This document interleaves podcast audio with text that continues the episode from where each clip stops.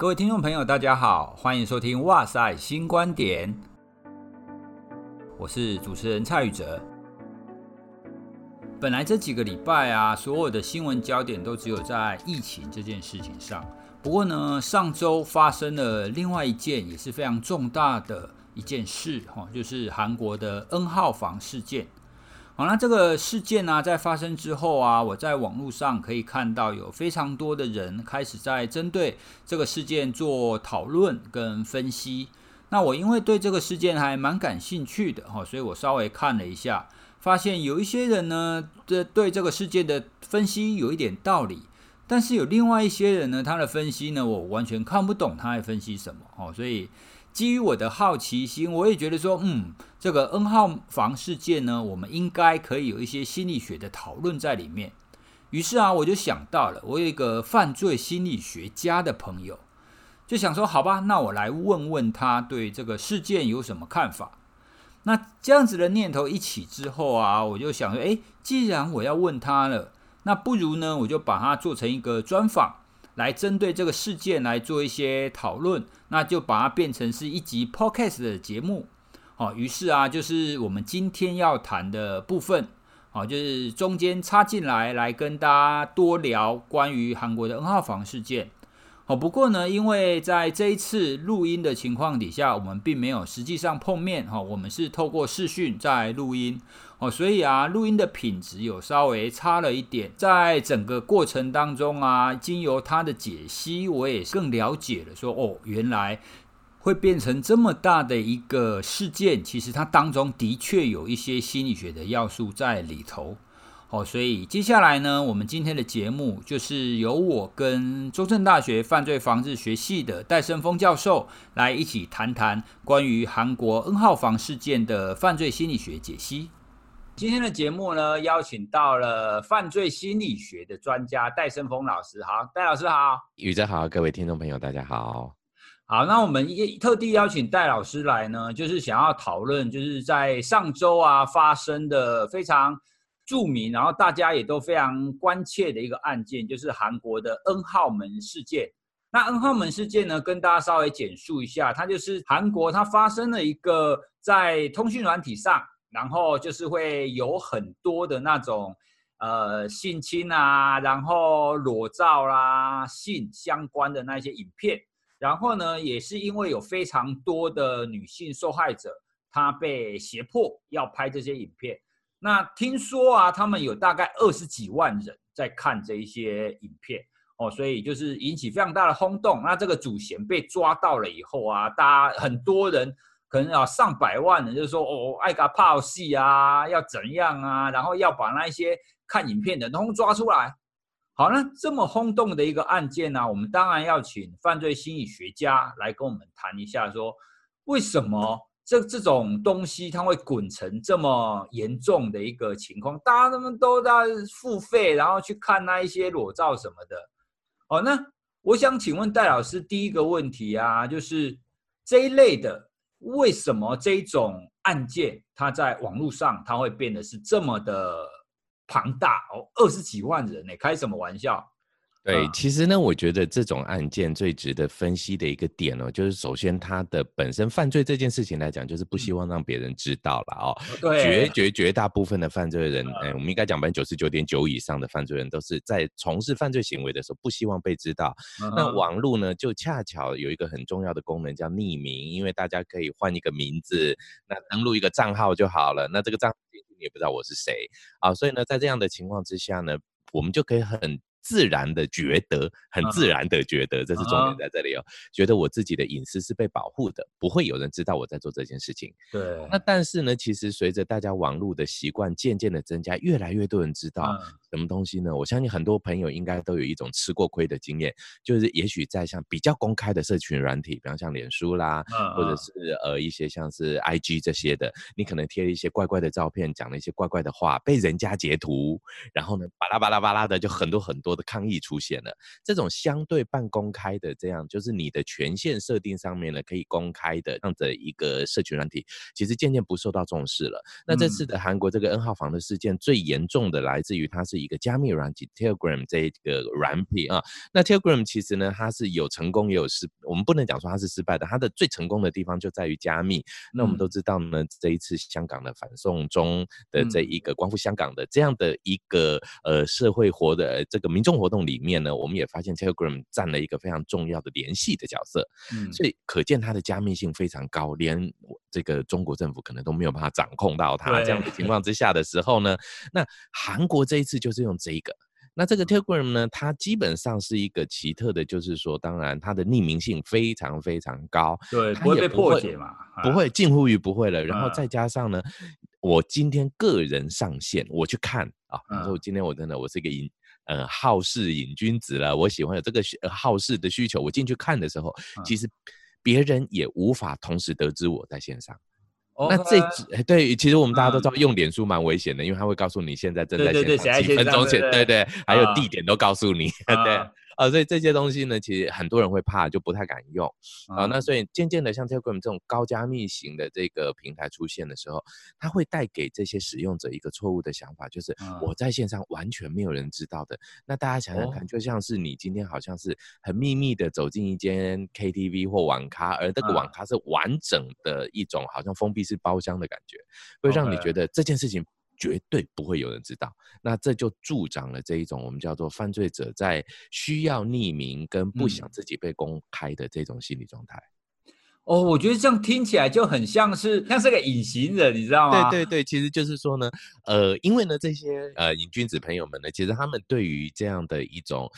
不管是偷窥啦，或者我相信这些人在看的时候有两种的心理状态啦。第一个当然就是他的性欲可能会被激起，那这个生理的部分呢，我相信每个人就他这个就是最引起大家的困扰的地方，就是为什么你看这个东西不会报案？对，我相信很多。的朋友都会讲，你看到这个有你一看就知道他是未成年的，你一看就知道他被迫的，对，你怎么不报案？嗯，哎，那但是换个逻辑来讲，我相信这个可能宇哲老师心理学家这个部分也会了解。人们总会觉得，反正我只是看过嘛，报案应该有人会报吧？这责任分散，又干我什么事？对，那么多人在看，然后反正他报就好了。我我只看我路过的啊，对不对？路过的乡民没责任啊的那种感觉。哇，所以这边又出现了第二个心理学的因素。嗯、第一个就是您刚刚讲的匿名跟去个人化嘛。因为当匿名的时候，你就会觉得说，哎，这个好像我不会被看见，就被隐形了。那接下来刚刚我们讲的第二个就是会责任分散，反正人很多嘛。那我只是个乡民，为什么我要去报案？而且还有一个，我觉得 Telegram 最厉害的一个部分来自于它付费使用，所以你钱都缴了，付钱就是大爷的，我干嘛我不看个？够本，我就不会去离开。所以呢，其实变成他加深了这个行为的这种就是利益酬偿的对照性的部分。就是我今天付了钱，我就是要看到。那看到以后，很明显的，如果这个是因为性欲的关系去欣赏的话，他看完他可能性欲也消解了，他的这种报案动机，他的道德感其实就消失了，他就没有这种问题存在的感受性。所以我觉得这整个就是变成很多我们讲起来都是利益良善的一些科技，却一步一步一步的刚好搭建在性侵害、性犯罪的匿名性的它的恐怖性的，还有一个远距感。因为我们会发现呢，其实犯罪学家比较常做的研究就是这些实际从事犯罪行为的当事人，他们对于这些被害者。感受出来就是表现出来的那些惊恐、慌张什么什么，他们的解释是很怪异的。这是在我们业界很有名的一个现象，叫强暴迷思 （rape myth）。那他们会认为呢，这些女性或被害者大呼小叫，然后呢，那种很痛苦的表情，或者颤抖，或者是拒绝这一些，他们会把它解释成为是性的欢愉的表现。啊，对，他们不认为呢，真正的其实真正的性欢愉本身，它的那一种呈现，对于这些有特殊需求的朋友看起来，他会觉得这根本不够，他反而喜欢看到被害者的惊恐、被害者的慌张，他们把这些东西解释成为性爱，哦，所以变成当你进入到里面的时候，其实你本身对于性的这种需求感受，可能就已经跟一般人不一样。那所以再加上又加密，再加上又是大家伙一同的感觉，这就变成是我不但保有特殊性，我又在这里可以找到隐秘的同号性。嗯、那这些加成影响就会让 N 号房越滚越大，滚到这二十六万人的状态。哇，那所以如果刚刚您讲的第三个因素，我们可以说，进去这种 N 号房，或是他们看的可能就是那种什么虐待啦，或者是未成年的这一种，嗯、他们的性欲就是跟一般人不太一样喽。他们可能就想要看那种。没错，我相信这个动机很强的。一般的性欲来源当然就是最美好，但由爱而性。Uh -huh. 那当然你也可以生理一点，因性而性啊、哦。Uh -huh. 那但是呢，这些部分来讲，其实成年的我们这一次主要被害者是女性，我们就以男女来讲的话，对，成年男性比较能够，当然最最重要的，大概就是被成年女性给。激起我们的性欲状态，嗯，这个本来就是生物的设计嘛啊、哦。那说同性恋者可能是成年男性对成年男性，成年女性对成年女性，这也是一个目前我们在法律上也认可了。那但是呢，基本是如果说你对未成年，这个是不止法律不行，其实生物学上也没有它的存在的意义。因为如果我们就性是繁衍后代来讲的话，对方未成年，他根本不可能有任何繁衍后代的能力，或者这些比较奇特的猎奇的性行为啊，其实他根本不是繁衍后代啊。对，基本上呢，想要的这种性的感觉，我们就很明显可以推估，这一些人他喜欢看到的，除了这种呃被害者的慌张之外，另外一个就是操控感。他会发现一个很奇特的，呃，因为我们我都我们都没办法再看到那些影片了。我相信这个韩国警方应该做好完全封锁跟处理了。对。那在这个情况之下，你会看到一个被害者女性在镜头前面呢，依照着一个声音指示做动作，这件事情其实非常满足了操控感。哦，对耶，对，这种操控的感受是非常的好的，因为其实性行为本身是一个合奏曲，它真的要双双方去配合才能完成的一个美好的一件事情。但是单方面就做到了，平常是一个很，如果单方面就能完成的性行为，其实平常只能靠自慰这种行为。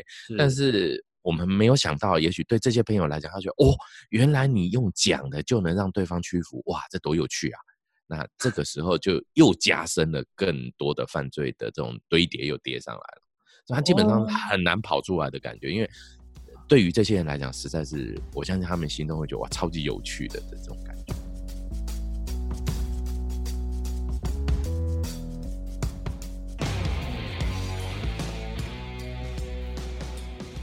对，其实听你这样子讲，其实之前我也有看过一些。类似八卦啊，或者是一些谣传，就是就是像你刚刚讲的，就是他可能会有人，然后找那一种援交还是什么，那希望那个女性或男性可以配合他的鞭打啦，还是做什么动作啦，对对对，等等的。嗯，不过以往的那一种都只是在现场。是，哦、就就是他们两个是在同一个房，对，或者是什么金钱交易之类的。那很多人觉得，反正你就是也许特殊需求，你付钱我收钱，那你就有点像是演出一场戏，那也也收个酬劳啊。这个就真的是我们可以说现在就变在。网络上，网络上对，不过 Telegram 这个又变成一个更奇特，它是指示它做好以后，然后用侧录的方法把影片放上去。嗯哼，对，那我会担心，呃，这个我们就要合理讲，其实可能听众朋友们不知道，现在我跟宇哲老师，我们是用视讯在录音的，对，就是我们两个人声音很接近，但是物理距离非常遥远。嗯。好，那其其实随着这次疫情的扩散呢，我相信这种视讯会议未来会成为一个科技爆发的主流。对，没错。嗯、呃，我们现在用的这套软体，虽然现在号称最新，可能一个月、两个月以后就是最旧的，也不一定，因为它很快一定很多厂家会开发。嗯、那麻烦会来，我是这么预测啦。哈。嗯。如果我们今天呢，呃，法令或者是一些这一次的事情处理不好的话，未来很有可能会出现这种一群人上线观看。现场直接的这种性虐，现场的这种透过视讯会议，哦，真的耶！但他就不要你录影上来，他他觉得录影，他可能用另外一套，还会有风险嘛？对，他会觉得录，他就这样这个直接跟被害人讲说啊，你如果担心录影，我们不会测录，我们直接播给大家看，啊，看完就忘了。哇！如果这句话出现了，我相信下一波的犯罪，其实这是我们犯罪研究者必须要去提醒大家的，就是任何利益良善的东西都有被误用的可能嘛。对，可能下一次就是视讯会议里面的集体的进入一个视讯会议会场，然后呢，要求就是现场指示被害者做什么事情。嗯，那这时候他也可以跟他讲说，反正不会啊，这个东西不会外流，因为是会议，都不会撤录就流走了，这样子。那这才是恐怖的开始，因为其实还是有侧路的方法了。我想，对，其实听听你这样子讲，让我开始想到，因为之前呢，不管是脸书也好，或者是其他的那一些通讯软体也好，其实都在谈他们有治安危机，然后他们可能有资料留在里面。对，对对对。那那个时候在才讲说，哎，Telegram 是相对比较好的。对，因为我们会觉得它对加密做，而且又不会留资料，对不对？对。时间到就过好或干嘛干嘛。反而这边就会误用了，因为其实也就是道高一尺，魔高一丈了。大家，所以就像我们会提到，以前我们都会觉得说，我们掌握了被害者的什么哦，比方说像这一次，他可能先用一些，哎，比方说你今天是个网络购物出现了一些纠纷，然后呢，要他提供一些什么照片，什么什么类似这种的方法，让被害者上钩嘛，对不对？然后让他有一些这些呃不雅素材在手上以后再去做威胁。那这样的一种方式，可能未来。很有可能只是单纯的提供给你，我就跟你讲说，反正你表演，你有一点酬劳，你就不犯法，然后你只是在线上，大家看过，这是密闭封闭的。其实我觉得这种眼镜应该会很快就出现。对啊，其实你你刚刚谈到这个问题啊，就刚好是我下一个想要问你的，因为在事件出来以后啊，也的确有一些人，他们也真的开始会去检讨受害者。是，这个是我们这个业界最麻烦的事情，就是。Blame to the victim，就责备被害者的现象。呃，他们会说啊，你你为什么当初要为了那一点点钱去做那些事，去拍那个裸照啊？你被人家掌握了裸照，你就动弹不得啊，就开始会有这种现象。嗯，哎，那这种这种类似被害者这样慢慢慢慢然后这样被骗还是怎么样？这个是在犯罪上是很容易发生的吗？但我觉得这个是很容易发生的，尤其在网络犯罪上面。原因在哪里呢？我们这个跟我们的诈骗集团有点像。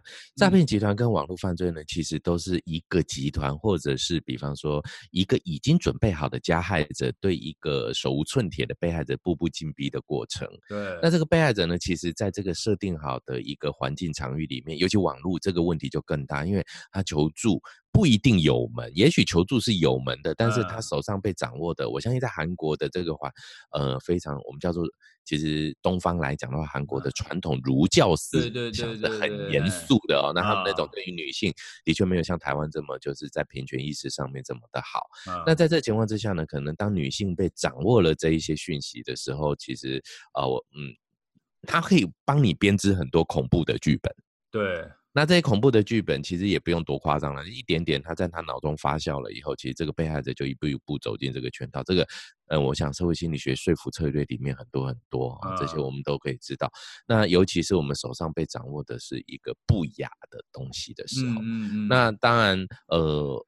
这种很新兴类型的犯罪呢，呃，目前其实真的犯罪学跟心理学还需要有更多的对话的机会，因为我们会发现呢，心理学有很好的论点，但是犯罪学很多时候都不太能解释这样的现象。就是其实我们会发现呢，很多的被害人都有一种逃脱的一个机会，但是他都没有用。嗯大家可能听过一个叫斯德哥尔摩症候群，对啊，对对对，很多人很多都会觉得说，哎，这些受害者你会不会自己跳进去爱上了？怎么怎么说？其实这些哈，基本上从我们犯罪现象上面来讲，不能说没有，案例上真的是有啦。但是其实你要这样子来归责被害者，这完全是不对的，因为在这一次的 N 号房的事件中，我们真的是发现被害者就是一个完全站在毫无反抗能力跟机会的这样的一个状况，但是。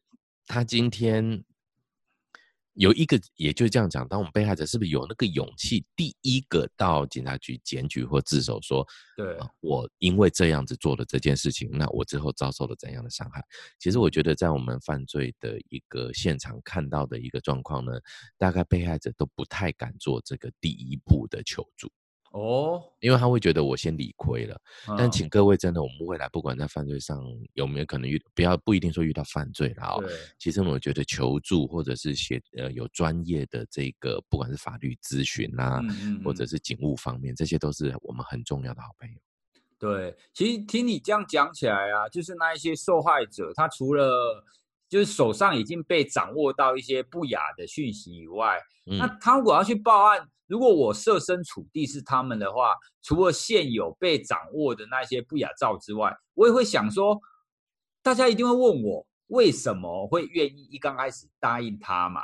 那我也只能回答说啊啊，我就缺钱啊。所以这个回答可能也会是一种压力哈。因为我觉得对、嗯、对，这个绝对会是一个压力。那另外很有可能就会觉得，就是说，这个这个就是我们一般人的观点了，就是说，我们就一般市民，或者是还没有进入到这个犯罪加害被害场域里面的一般人来讲，都会这么觉得，都会觉得缺钱。应该找钱，而不是把照片放上去。他会觉得这个行为是反过来。你为什么不用好好的方式去赚钱？对对对对对，其实这些都是责备被害者的一个很重要的，因为我们一般人没有在情境里面，这时候真的要心理学家的这种同理心啊，或者什么什么，才能够相对来讲比较站在那个地对方的立场想。所以其实这个也，我们台湾目前呢，对于这方面倒是，当然我们台湾还没有办法呃真正。发生过这个这么重大的案子啦，所以我相信处理经验上面我们是没有。但是对于一般传统的性侵来讲的话，其实目前在警方呃调查的时候哦，那这时候被害者如果是女性的话，她一定是由女警来询问。嗯，那另外呢，询问过程中呢，也可以要求律师或者是一些心理师陪同。对，这时候呢，必须要保护被害者。那当然，这个想法不只是女性啊，我觉得未来。性被害的男性也是会出现的，对，那这个部分，那甚至我们在七四八法通过后，如果是同性间的性侵害，也一定会出现的，这种问法一定会不一样的。呀，那那其实除除了刚刚你谈的那两点以外，我刚刚又想到一个，其实如果我是受害者啊，即使我克服了勇气，然后愿意去报案，我也会想到将来我在网络社群上会怎么被。被批评，你知道，因为现现在的年轻人都是出生在网络时代嘛，所以大家应该是非常习惯，而且非常知道，就是在网络的论坛啊，就是刷屏可怕啊，他们都会讲一些很极端的言论啊，对啊，所以我我。我觉得这这又会形成是那些受害者的一个压力，他们会觉得呃发发生以后网络就必须要断掉了，对对，或者说我之前经营的所有都没有了，对，这其实也就变成网络时代的。但是像我就不是网络时代长大的啦，对，我是网络时代的利用者，不是成长者这样。那所以其实呃，对于我们来讲。我我发现，哎，这个倒是我相信女子老师，我们在教育现场都有这样的感觉，对不对？对。现在的大学生，他对于个人的实际形象的重视度，远远不及网络形象。网络形象的经营，这边就要跟我们的听众朋友们，我相信比较多很多是青年朋友们哦。嗯。如果您是网络世代的话，我相信这个网络形象的经营有它的特殊性，但是你真的不能把它跟个人实际的社会权益挂上等号。对，这是不一样的。我们的实际生活里面，呃，其实绝大部分的一些生活行为规范还是在实际生活里面发生。嗯、网络当然有另外一个世界，但是这两个世界还是必须处在一个彼此有部分切分这样的一个观念。对对，这个模式，因为毕竟网络出现，人类也才十年、十五年的这种适应经验，对，嗯，所以我相信未来会有一套。但我们也要期待，因为现在真的蛮不足的，嗯、大家的网络行为其实蛮不上轨道的。对啊，其实、嗯、其实你谈到这边呢、啊，我们就应该要直接来聊一个话题，就是门事件啊，它我发生在台湾，是、哦、它发生在台湾，你觉得我们可以用什么法律，还是我们？我们会觉得他犯了什么罪啊？如果在台湾，对，这个就很吊诡的一件事情了。哎，当然一般人可能会觉得说，哇，这真的很严重。我我要很合理讲哦，啊、嗯，就算今天在韩国这位祖先啊，我们好像应该叫赵祖弼嘛，那是异议嘛，哦，他大概也不会有很深的罪行。